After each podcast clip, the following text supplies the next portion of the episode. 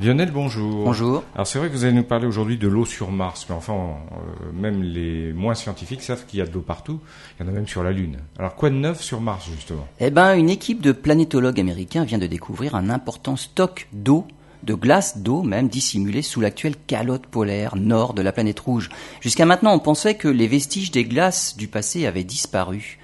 Mais si toute cette glace fondait, elle pourrait même recouvrir toute la planète d'un océan de 1,50 m d'épaisseur. Cette réserve de glace a été détectée par la sonde MRO, Mars Reconnaissance Orbiter, et son radar en orbite.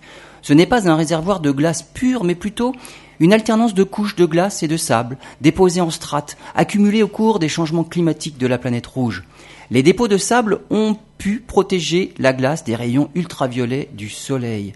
Tout comme sur Terre, ces dépôts de glace pourraient même révéler l'histoire et l'évolution de l'atmosphère de Mars sur des millions d'années.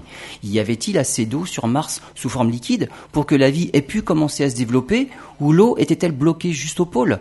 Les scientifiques rêveraient de forer les calottes polaires de Mars pour connaître son passé.